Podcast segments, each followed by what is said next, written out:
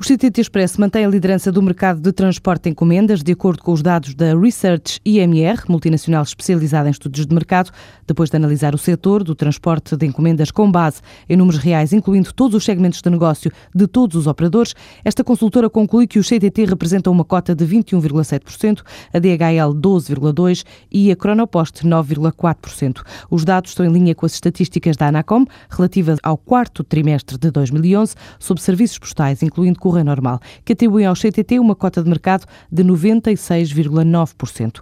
Para Carlos Dias Alves, administrador do grupo e presidente do CTT Expresso, a ideia é manter a liderança, pelo menos, no mercado ibérico e nos países de expressão luso-espanhola. Nós temos uma ambição de ser uh, um operador de referência a nível uh, ibérico. Portanto, os Correios de Portugal, a empresa-mãe, é uma das sete melhores empresas de correio de todo o mundo e, que é a nossa ambição, um operador de referência no mercado ibérico, permite-nos trabalhar numa base de 55 milhões de pessoas. Por outro lado, estes dois países ibéricos têm uma grande influência em todo o mundo, em África, na, no Oriente e na, na, América do Norte, Central e do Sul. Portanto, nós estamos muito entusiasmados e muito empenhados neste caminho de sucesso. O presidente do CTT Express acredita que é a história e o desempenho da empresa, além das parcerias, que permitem consolidar. A CTT Expresso é a empresa portuguesa mais antiga neste domínio, tem de longe a maior uh, cota de mercado, uh, vende 77 milhões de euros por ano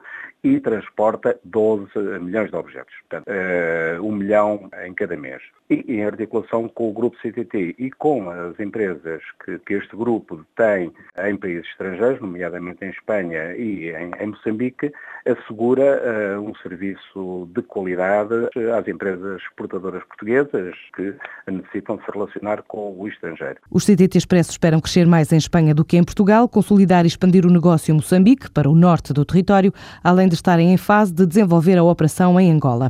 A EDP foi distinguida como uma das três empresas mais éticas do mundo no setor da eletricidade. O grupo foi reconhecido pela implementação de práticas transparentes nos negócios e junto de todos os seus stakeholders. O prémio foi atribuído pelo Instituto Epcher e suportado por mais de uma centena de empresas, universidades e instituições de investigação com larga experiência na criação, desenvolvimento e partilha das melhores políticas de ética empresarial, responsabilidade social, anticorrupção e sustentabilidade. Também a SONAI foi distinguida pelo segundo ano consecutivo com este tipo de prémios. Para Catarina Oliveira Fernandes, responsável do grupo pela marca e responsabilidade cooperativa, diz que é o reconhecimento da capacidade criadora de valor da SONAI. É com enorme orgulho que, que, recebemos a notícia de que fomos pela segunda vez consecutiva reconhecidos pelo Etisphere como uma das empresas mais éticas do mundo. Nós fomos o ano passado a primeira empresa portuguesa a, a ser reconhecidos e de facto é muito bom perceber que uma entidade externa está a reconhecer eh, que nós estamos a criar valor económico e social sempre baseado em princípios éticos e desenvolvimento sustentável. Não só pelos nossos clientes, que, que veem esse reconhecimento e se sentem mais próximos da empresa, mas também por todos os outros stakeholders. Princípios éticos de desenvolvimento sustentável, valores que a Sonai diz que unem os mais de 43 mil colaboradores nas diversas geografias onde está presente. Seis empresas portuguesas do setor da construção civil partem hoje em missão para Israel, o país com um peso pouco significativo na balança comercial portuguesa, mas pouco afetado pela crise económica mundial. Na bagagem levam agendados vários encontros de negócios no Centro Económico de Tel Aviv.